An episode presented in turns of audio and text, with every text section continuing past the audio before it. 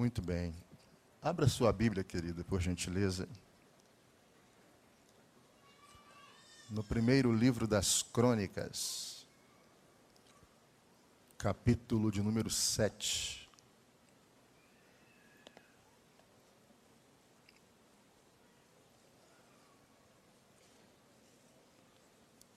Primeiro livro das Crônicas, capítulo de número 7. Versículo de número 21 em diante. 1 Crônicas, capítulo 7, versículo 21 em diante.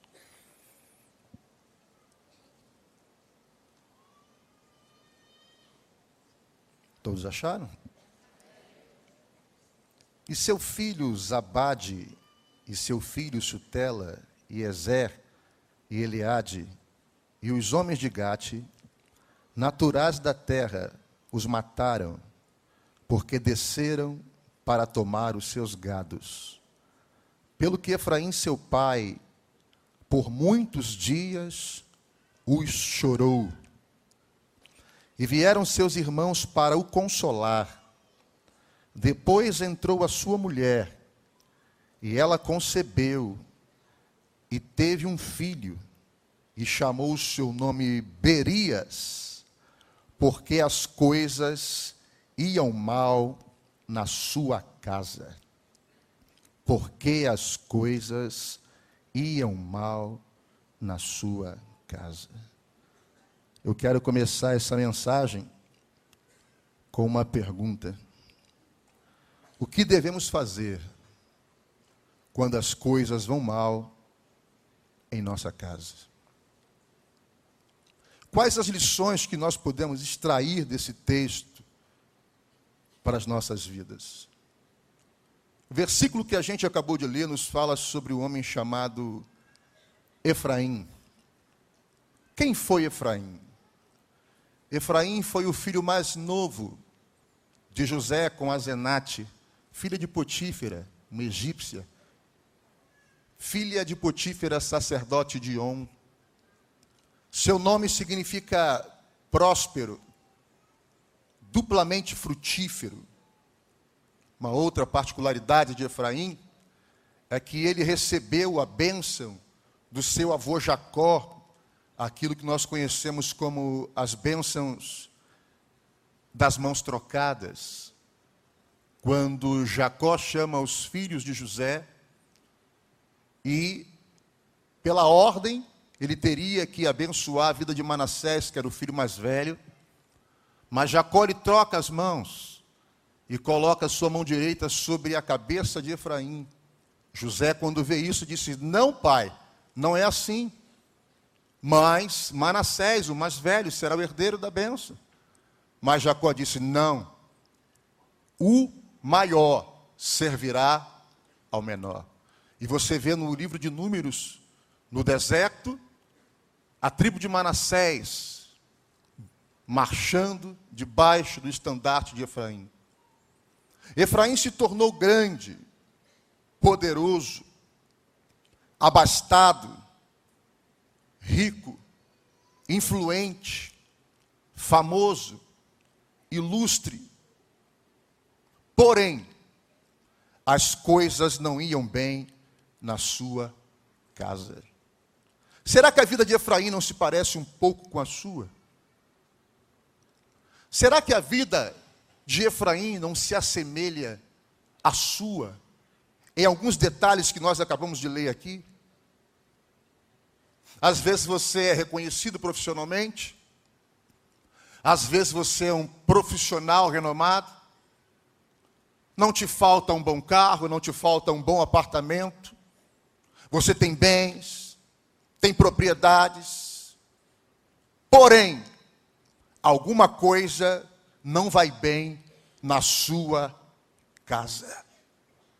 Nenhum sucesso pessoal, por maior que seja, supera o fracasso na família. A sua família é o teu maior patrimônio. As coisas não iam bem na casa de Efraim. E a Bíblia diz os motivos. O versículo de número 21 vai dizer: o motivo pelo qual as coisas não estavam bem na casa de Efraim. A Bíblia vai dizer que os seus filhos foram assassinados. Ambos morreram no mesmo dia. E o pior de tudo, gente, eles morreram como ladrões, foram roubargados e foram assassinados. Ninguém cria filho para isso. Ele não educou seus filhos para isso. Ele criou seus filhos no temor do Senhor. Estas crianças conheceram a história de José, o avô deles. Estas crianças conheceram as histórias de Jacó, o bisavô deles.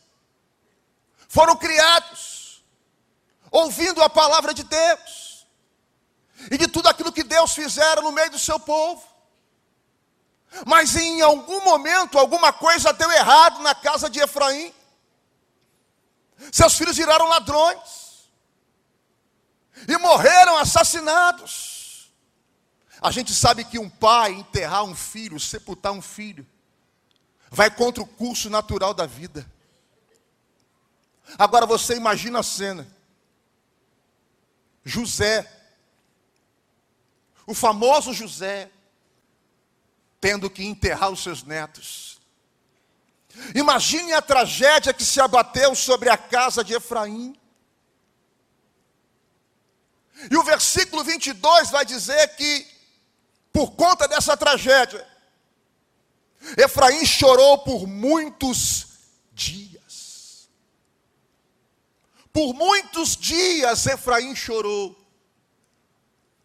O que tem feito você chorar por muitos dias? Será que o problema que Efraim teve com os filhos se assemelha aos seus? Será que você tem chorado por muitos dias por causa de filhos que estão rebeldes? Será que você tem chorado muitos dias por esse casamento? Será que você tem chorado muitos dias por conta de uma decepção amorosa? de uma infidelidade conjugal. Você tem chorado por muitos dias porque uma perda, uma traição. Eu não sei o que fez você chorar por muitos dias. Eu não sei o que está fazendo você chorar por muitos dias. Mas a Bíblia diz que ele chorou por muitos e muitos dias. Quem sabe você está aqui hoje? Você está num culto de vitória, louvando, bendizendo a Deus. Mas só Deus sabe como foi para você chegar aqui. Tem pessoas que nem queriam estar aqui e nem sabem como chegaram aqui. O Espírito Santo trouxe você hoje aqui porque Ele quer tratar contigo neste lugar. O Senhor quer fechar feridas que estão abertas. O Senhor quer tratar contigo e o Senhor quer trazer restituição para a sua vida. Vocês lembram de Jairo? Ele foi se encontrar com Jesus, mas tinha deixado uma filha em casa que estava doente. Quem sabe você está aqui hoje, mas deixou um problema em casa. Tem talvez pessoas aqui que não gostariam que esse culto acabasse. Porque só elas e Deus sabem, quando saírem daqui e chegarem na sua casa e colocar a chave na fechadura, os problemas que elas vão enfrentar. O texto diz que as coisas não iam bem na sua casa, as coisas não iam bem na casa de Efraim. Quais as coisas que não estão indo bem na sua casa? Agora, eu acredito que nós podemos aqui essa noite extrair algumas lições sobre este episódio. Primeiro, primeira coisa que eu aprendo com essa história: aceite a realidade da vida. Existem coisas que não vão voltar mais. Aceite a realidade da vida. Eu me lembro que um dia me chamaram para orar por uma mulher. E eu fui até a casa desta mulher. E quando eu cheguei lá, a filha dela me contou o que acontecia naquela casa. Ela disse: Pastor Alfredo, a minha mãe não aceita a morte do meu pai. Ela faz comida para ele, coloca no prato, na mesa para ele, ela lava e passa as roupas dele, liga a televisão e bota no canal que ele gostava de ver. Esta mulher estava vivendo um mundo de fantasias, porque ela não aceitava a realidade dos fatos. A primeira coisa que eu aprendo com este texto, a primeira lição deste texto, é que existem coisas que não vão voltar mais. Por mais que você queira, já passou, foi um tempo, está no passado, vida que segue, a vida não pode parar. Vocês lembram de Davi? Quando ele orava e jejuava pelo filho dele, que estava doente. A Bíblia diz que Davi orou e jejuou por esta criança. Ele não comeu pão, não bebeu água, ele não se lavou, não se banhou. Quando ele ouve os seus servos conversando no palácio, ele chama estes homens e pergunta o que aconteceu. O menino morreu. Morreu? Davi se levanta come pão, ele se unge, ele se lava, e ele entra na casa do Senhor, e ele adora, adora Deus, porque ele disse: por mais que eu vá até esta criança, ela não voltará a mim. Os servos de Davi não entenderam. Como pode, estando a criança doente, tu jejuava, não comia, e agora a criança morreu e tu se levanta, come, se unge, se lava. Davi responde: Por mais que eu vá a ela, ela não voltará para mim. Davi, ele enfrentou a realidade dos fatos, de que aquela criança estava morta. Ei, uma outra realidade que você precisa entender é que você precisa romper com o passado. Paulo diz aos Filipenses: Uma coisa faço e é, esquecendo-me das coisas que para trás ficam, eu prossigo para as que estão diante de mim. E o que é que está diante de você? Oportunidades, casamento, vestibular, batismo com o Espírito Santo, novos relacionamentos, um apartamento, um carro, ei, muita coisa nova está diante de você cursos, ministérios, chamada, muita coisa boa está por vir aí, mas Paulo diz: olha, uma coisa fácil é esquecendo-me das coisas que para trás ficam, eu prossigo para as que estão adiante de mim, para você prosseguir para as coisas que estão adiante de você, você precisa romper com o passado e provar o novo de Deus para a sua vida. Ainda Falando sobre Efraim, vamos voltar um pouco na história. José tem dois filhos. O primeiro é Manassés e o segundo é Efraim. Manassés significa esquecimento. Porque José disse: Deus fez eu esquecer todo o sofrimento da casa de meu pai. Deus fez esquecer a cova. Deus fez esquecer a traição. Deus fez eu esquecer que todos viraram as costas para mim. Então Manassés nasceu. Manassés significa esquecimento. E ele tem um segundo filho, que é Efraim. Efraim, já disse para você, significa duplamente frutífero. Efraim significa próspero. Você acha coincidência prosperidade vir depois do esquecimento? Você acha coincidência prosperidade vir depois de esquecimento?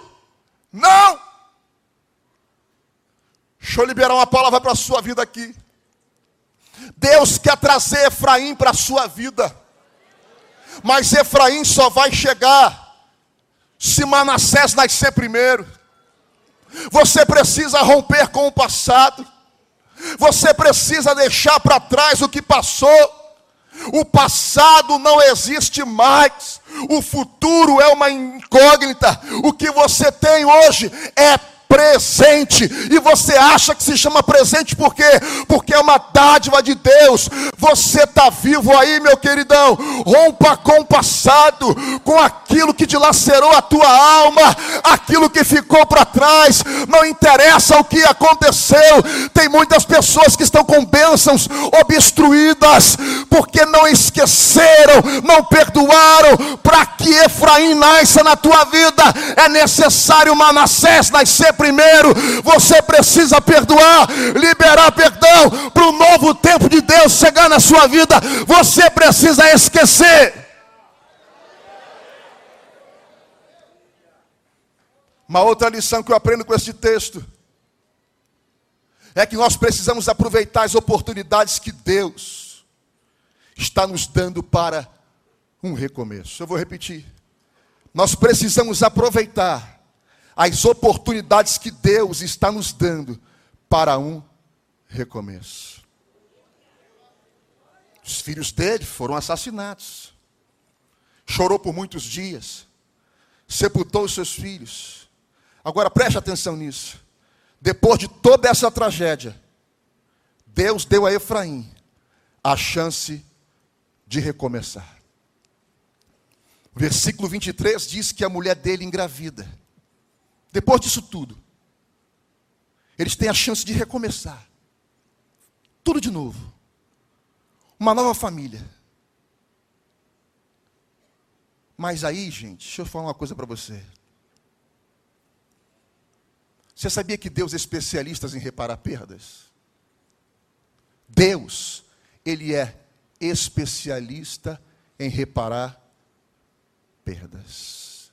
Você pode dizer para alguém: Deus é especialista em reparar perdas. Vocês lembram que eu falei aqui de Salomão? Perdão, que eu falei do filho de Davi que morreu? Só que a Bíblia diz que Davi tem outro filho. E coloca o nome desse filho de Salomão. Que significa paz. Vem um tempo de paz sobre a sua vida. Vem um tempo de paz sobre a sua casa. Só que o profeta Natan dá um outro nome para Salomão: Gedidias. A criança que morreu, nem nome tinha. Mas agora o novo de Deus tem dois nomes: Salomão e Gedidias. A glória da segunda casa será maior do que a da primeira o que vem por aí será maior do que aquilo que se perdeu. Deixa Deus virar a página da história da tua vida. Você precisa viver. Deus é especialista em reparar perdas. Eu estava lendo o livro do Gênesis, quando eu me deparei com uma coisa que chamou muito a minha atenção. A Bíblia diz que Eva ela engravida. E ela tem um filho. E ela diz assim: vai se chamar Sete. Porque Deus o deu no lugar de Abel. Quando eu li isso, o Espírito Santo falou no meu coração, Alfredo. Eu sou Deus que reparo perdas. Vocês lembram de Abraão? Quando Sara morre, Abraão entra na tenda de Sara, lamenta e chora muito. Mas o tempo passou. Abraão se casa com Quetura e tem depois disso mais cinco filhos. Deus é especialista, Ele é especialista em reparar perdas, em preencher lacunas. Deus pode fazer isso na tua vida. Eu não sei quais foram as suas perdas. Eu não sei aquilo que se perdeu com o tempo. Eu não sei o que deixou você triste. Eu não sei o que atormenta a tua alma. Mas eu sei que tem um Deus dos céus, que Ele é especialista em reparar perdas, e Deus, Ele quer reparar as perdas da sua vida.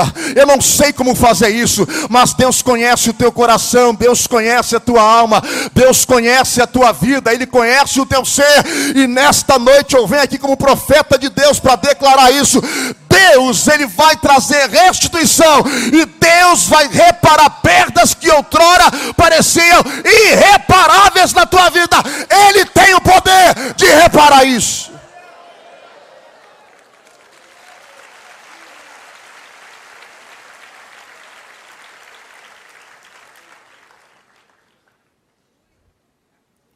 Uma outra lição que eu aprendo com essa história. Não culpe as pessoas pelos seus problemas e nem despeje as suas mágoas em pessoas inocentes. Quando as coisas não vão bem em nossa casa, a gente sempre quer procurar um culpado. Isso é a síndrome do jardim do Éden. Quando Adão peca, e Deus vai perguntar a Adão: O que você fez? Ele disse: Eu não fiz nada. Foi a mulher que tu me deste. Ele coloca a culpa na mulher. A mulher diz que foi o diabo. O diabo não tinha mais para quem acusar, segurou a rebordosa toda.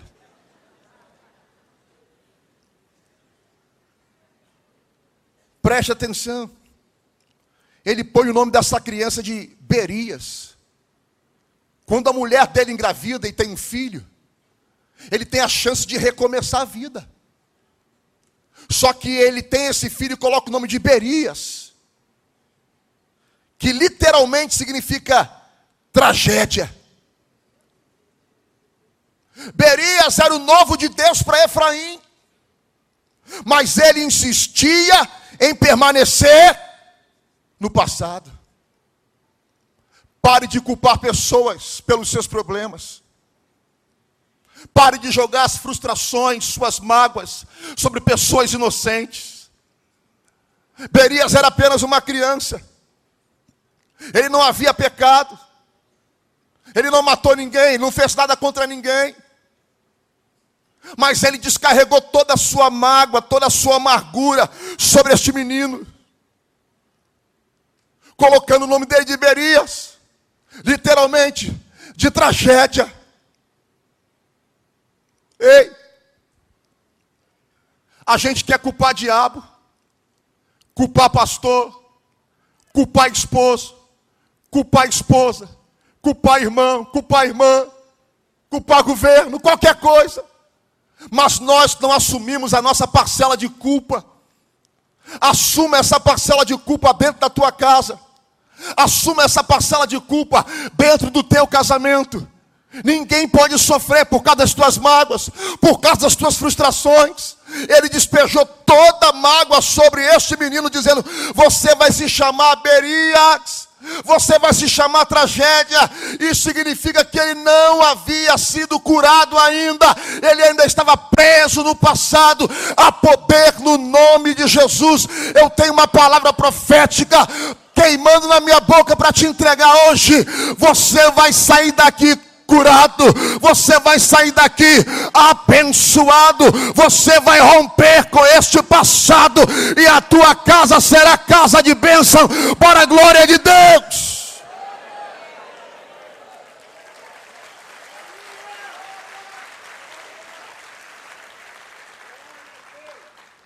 Sabe o que eu acho interessante aqui? É que o versículo 22 diz que depois dessa tragédia toda, os irmãos de Efraim foram consolá-lo. Versículo 22. Os irmãos dele, os filhos de Manassés, a casa de Efraim, vai consolar Efraim. Mas quando eu vejo muito tempo depois ele tendo um filho e colocando o nome desse filho de tragédia, eu percebi que ele não quis ser consolado. Sabe o que eu aprendo? Que quando Deus quer nos abençoar, Deus não vai dar coisas para a gente, Deus vai nos dar pessoas. Efraim continuou amargo,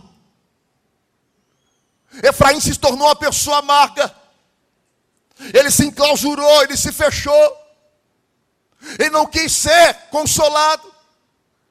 Ele não quis diálogo. Ei, Deus vai levantar pessoas para te ajudar nos momentos mais difíceis da tua vida. Você sabia que o Espírito Santo ele é o consolador? A Bíblia diz na segunda carta de Paulo aos Coríntios, capítulo 7, versículo 5. Quando chegamos em Macedônia, não tivemos descanso algum em nossa carne. Antes em tudo fomos atribulados, combates por fora e lutas por dentro, mas o Deus que consola os abatidos nos enviou a Tito. Deus usou a Tito para consolar o apóstolo Paulo. Ei, Deus vai levantar pessoas fiéis que estejam contigo, do teu lado, gente que viveu aquilo que você viveu, gente que está junto contigo. Deus não vai deixar faltar amigos, Deus vai usar gente para te abençoar. Essa palavra também é profética, não vai te faltar amigos.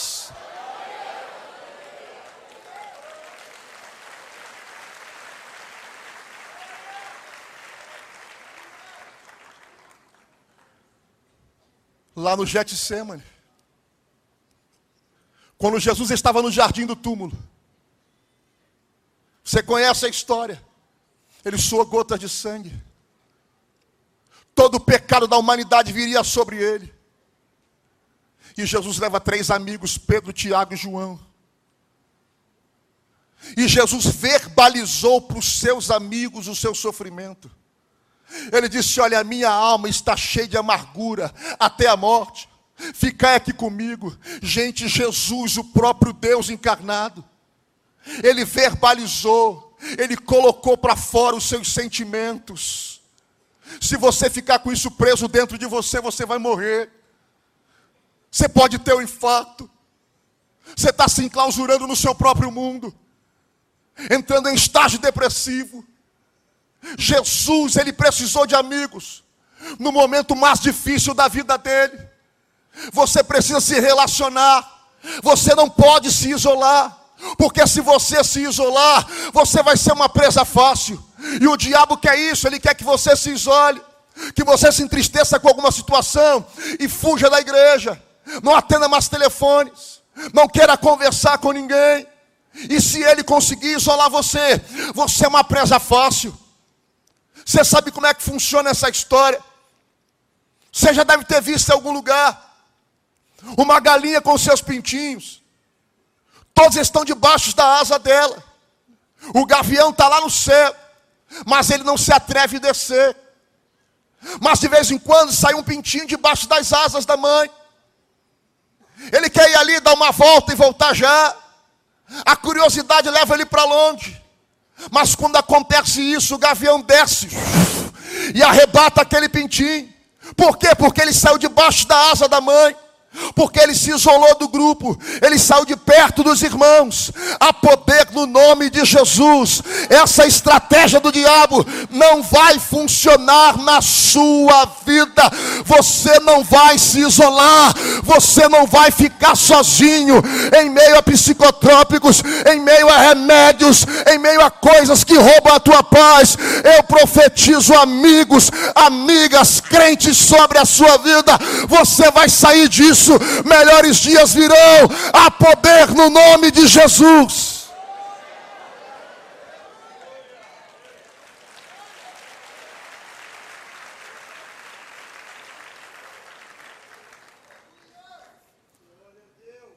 Uma outra lição que eu aprendo com este texto é que o melhor de Deus ainda está por vir.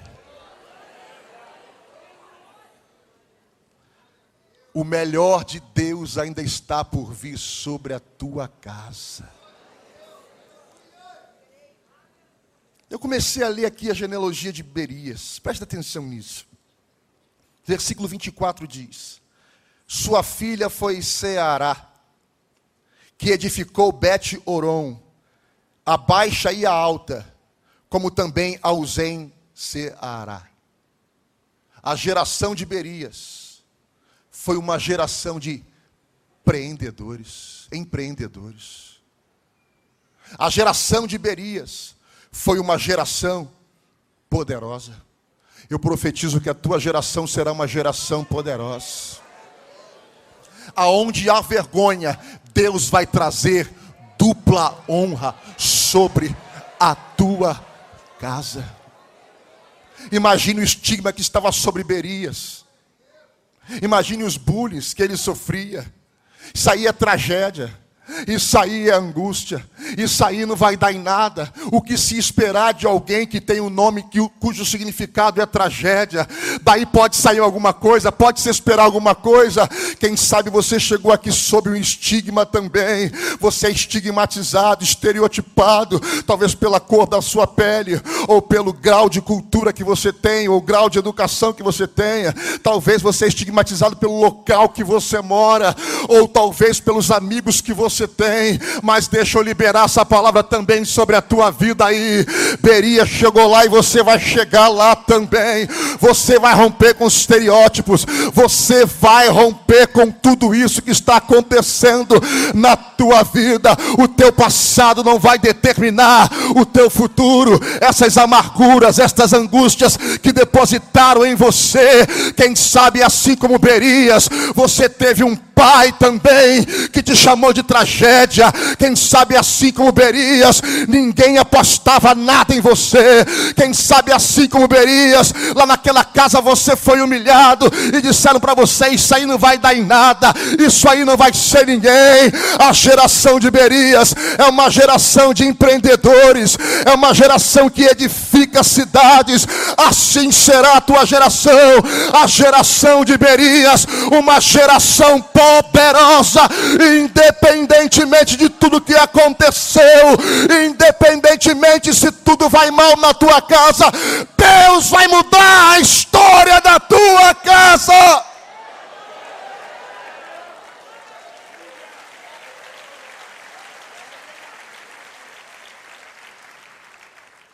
Não ficou só aí não. Olha o que a geração de Berias trouxe versículo 27 do capítulo 7. Seu filho Num, seu filho Josué. Você não entendeu?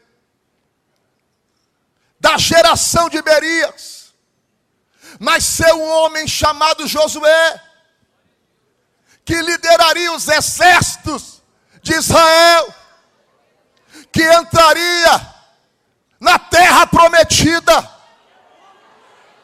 o grande Josué. Dá para imaginar de que Berias saiu isso? Ei, o teu Berias de hoje será o teu Josué de amanhã. Coisas grandes estão por vir. Coisas grandes estão para acontecer na tua vida. Deus vai mudar isso a geração tua será geração de vitória. Você não vai ter filhos para vergonha, você não vai ter filhos para o fracasso. Deus está mudando a história da tua família e da tua casa hoje e levantando uma geração poderosa na terra.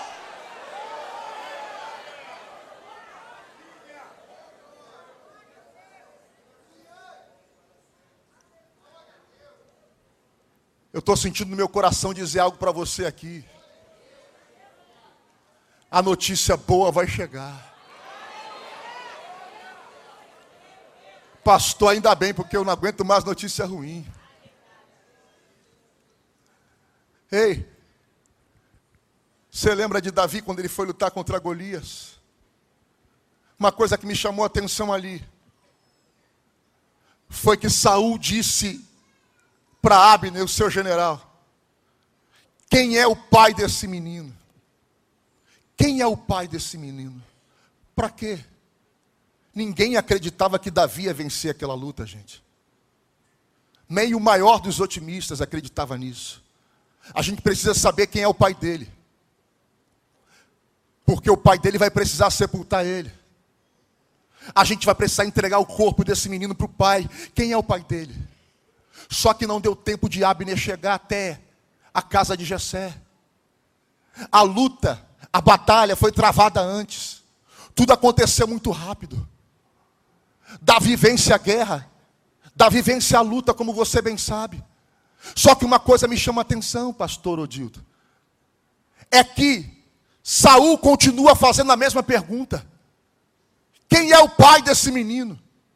Ora, Davi não havia ganho a guerra? Davi não ganhou a luta? Ele não está morto. Então por que, que Saul queria saber o nome do pai dele? Porque a notícia que iria chegar lá na casa de Jessé não seria mais a notícia de morte. Saul precisava saber quem era o pai de Davi, porque ele tinha feito uma promessa. O homem que venceu o gigante eu vou cobrir a casa do pai dele de riqueza e vou isentar a casa do pai dele de impostos. Procura saber quem é o pai dele, porque a notícia que vai chegar lá era notícia boa. Quem sabe a tua casa estava sob a eminência de receber uma notícia ruim. Quem sabe tem gente aqui com parente no CTI. Quem sabe tem gente aqui com filho no tráfico de drogas. Quem sabe tem gente aqui que já chegou o mandato de execução da justiça. Talvez você esteja aqui a qualquer momento pensando: eu vou receber uma notícia ruim. A qualquer momento eu vou receber uma notícia ruim.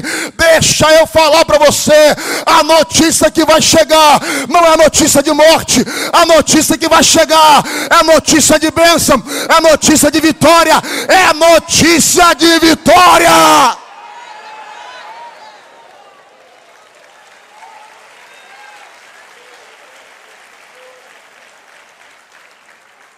Aleluia.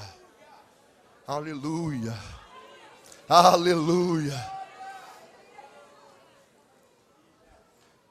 João 4,43 fala sobre o filho de um oficial do rei.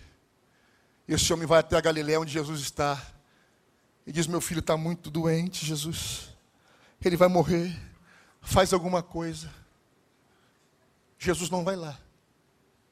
Jesus só diz para esse homem: Vai teu filho vive. Vai, teu filho vive. Vai, teu filho vive. A palavra que eu tenho para você é a palavra de vida hoje, não é palavra de morte. Vai, o teu filho vive. Você veio aqui sob uma expectativa, mas você vai voltar com uma outra e com uma outra notícia. A palavra não é de morte, mas a palavra é palavra de vida. Foi igual na casa de Lázaro, lá em Betânia, quando Jesus disse para Marta: Marta, crê em mim, eu sou a ressurreição e a vida.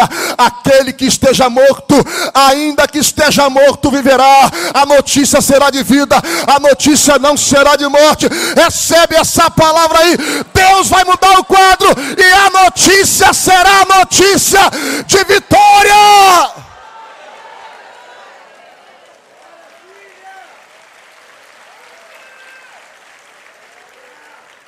Você pode ficar de pé comigo?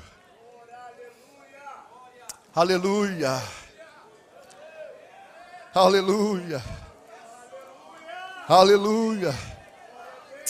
Aleluia. Não acabou não, eu quero liberar mais uma palavra sobre a sua vida aqui. Uma coisa que me impactou nesse texto, escute isso aqui. Versículo 27. Perdão, 28. E foi a sua possessão e habitação Betel. O texto diz que a geração de Berias, eles foram habitar em Betel. Tem gente aqui que já está entendendo. Betel significa casa de Deus. Faça assim com a sua mão. A tua geração vai habitar na casa de Deus. Você não vai perder filhos para o diabo. Você não vai perder netos para o diabo. A tua geração vai ser uma geração que vai habitar na casa de Deus.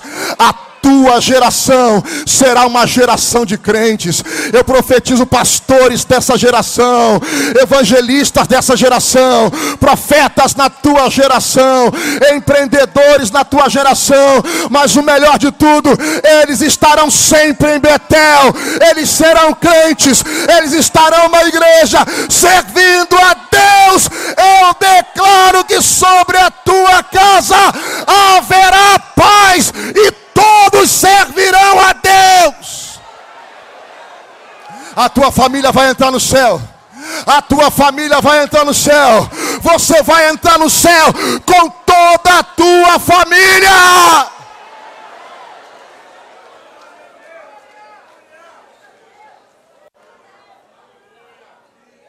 Aleluia. Você crê nessa palavra?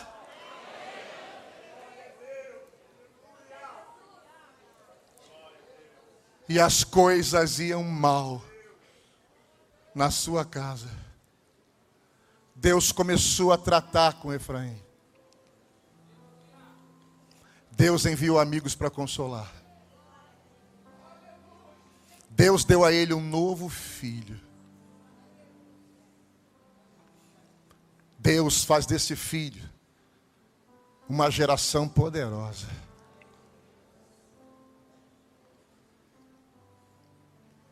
Eu não vim aqui dizer para você que os teus problemas vão acabar de um dia para o outro. Mas a palavra que Jesus colocou no meu coração foi para te dizer essa noite: se as coisas vão mal em sua casa, Deus pode e quer mudar isso.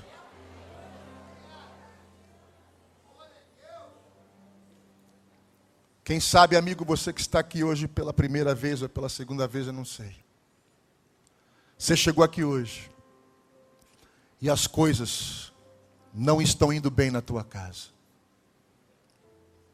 As coisas estão indo mal na tua casa.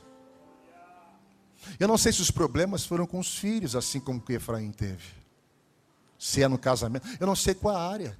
Vícios, drogas, perdas, ameaças. Eu não sei.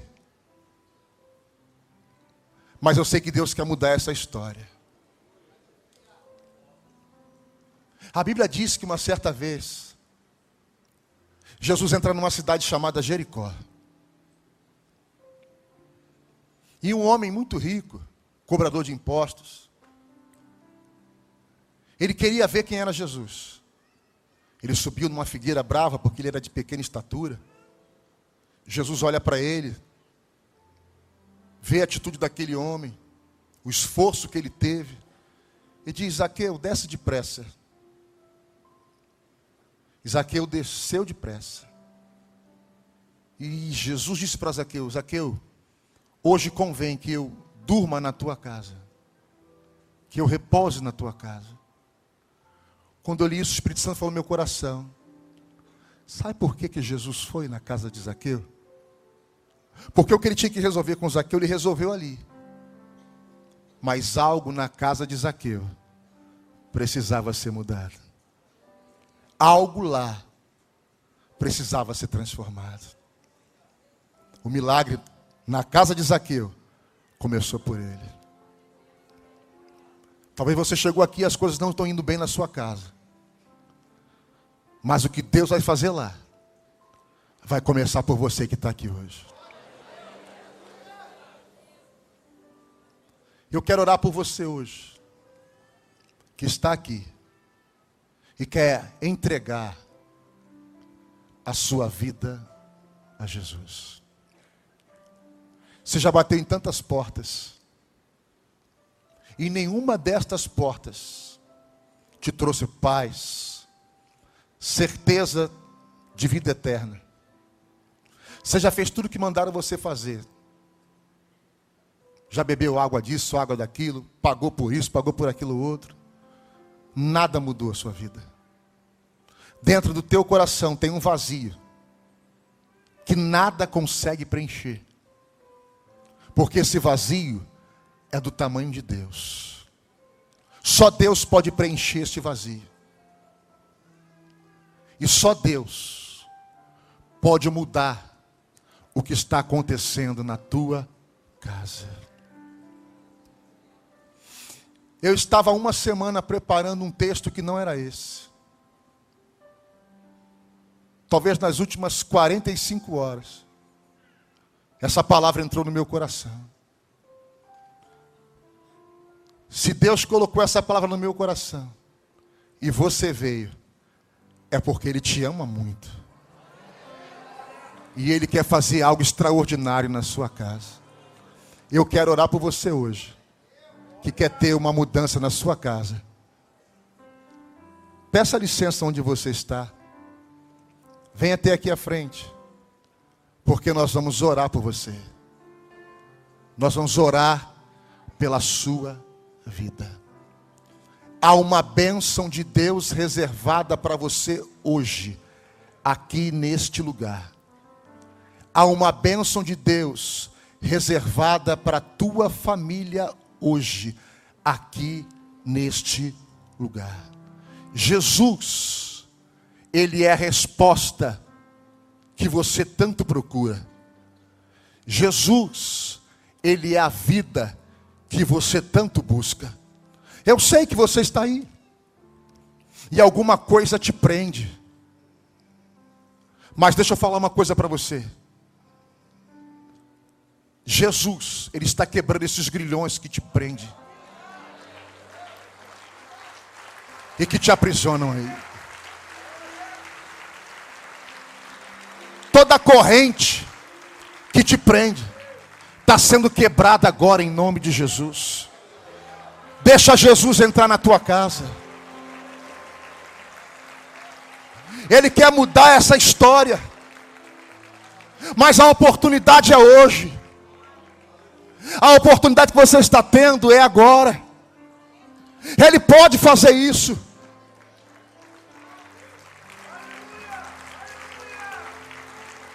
Até quando você vai sofrer?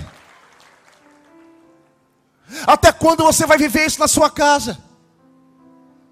Até quando você vai ser vencido? Hoje, Jesus, Ele pode mudar tudo isso.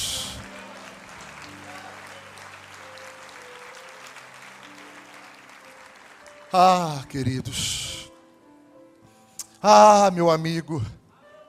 Ah, minha amiga. Eu acho que você não entendeu ainda. Em algum lugar, em algum momento na eternidade, Jesus reservou esse dia. Jesus reservou esse momento. Ele quer trazer alegria onde a tristeza. Ele quer trazer paz aonde há contenda. Jesus, ele quer trazer amor aonde existe ódio.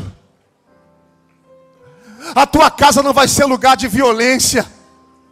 A tua casa não vai ser lugar de gritaria. A tua casa não vai ser lugar de contenda.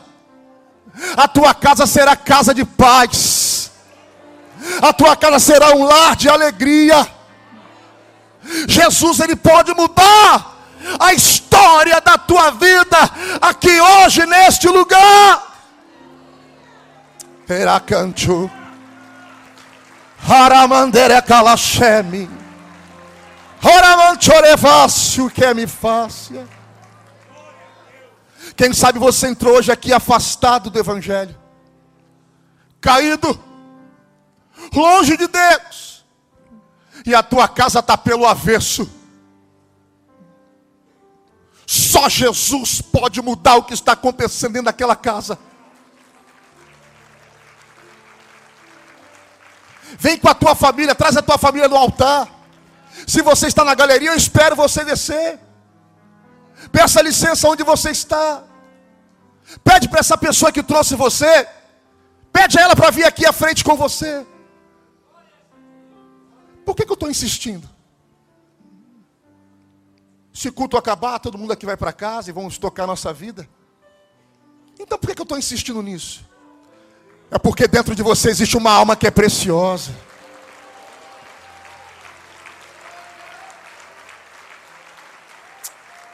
Deus te abençoe, Deus te abençoe. Deus te abençoe.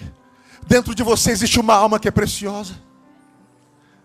E por mais que você viva aqui nessa terra cem anos, não pode se comparar com a eternidade que te espera.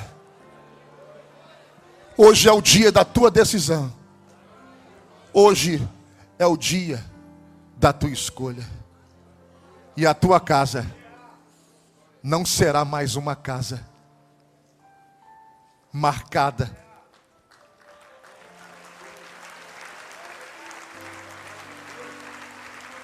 porque as coisas vão mal. Aleluia. Vem para Jesus, vem para Jesus. Vem para Jesus. Aleluia.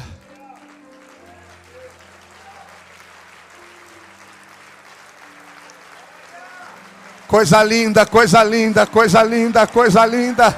Vem família, vem família. Vem família. Vem você, vem. Vem. Vem para Jesus. Chega até o altar.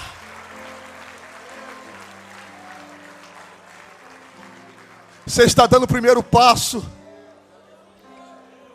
para que haja mudança na tua casa.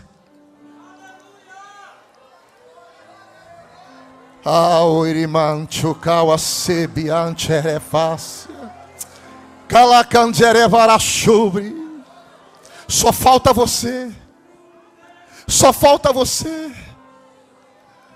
Você não pode sair daqui sem Jesus. Você não pode sair daqui sem Ele.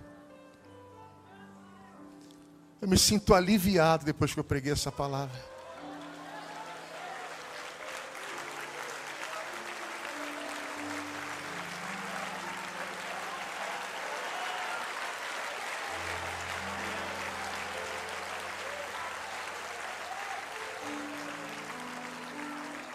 Aleluia. Aleluia.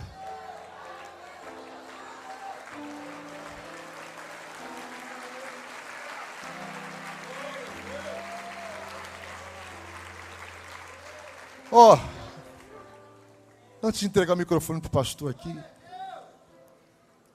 você pode me chamar de doido, mas eu vou falar uma coisa para você que está aqui, ou para algumas pessoas. O inferno já chamou o teu nome. E eu vejo sepulturas sendo fechadas aqui nesse lugar.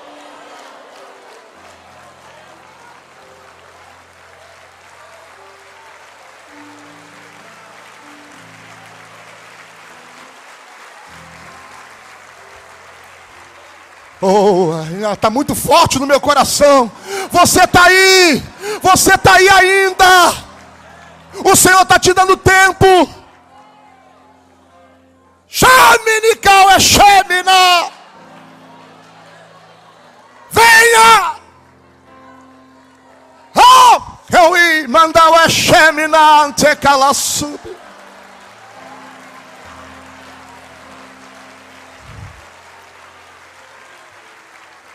É porque tem uma mãe que está orando por você. É um pai que está rechúbria. Pode vir, pode vir, pode vir. Pode vir. Pode vir. Pode vir. Deus abençoe sua vida também. Tem um pai que está orando por você. Tem uma mãe que está orando por você. Oh, me ancho e me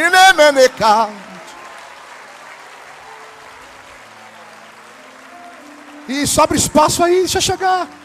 Chega mais gente. Vem para Jesus, vem você para Jesus.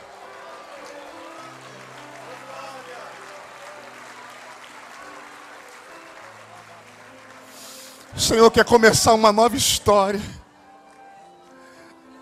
Aquele lá que disseram acabou. O Senhor está falando comigo hoje, diga que não acabou. A tua história não vai terminar assim. Mas a decisão é tua. Ainda há tempo. A tua casa não será uma casa aonde as coisas estão indo mal. Deus abençoe a vida de vocês.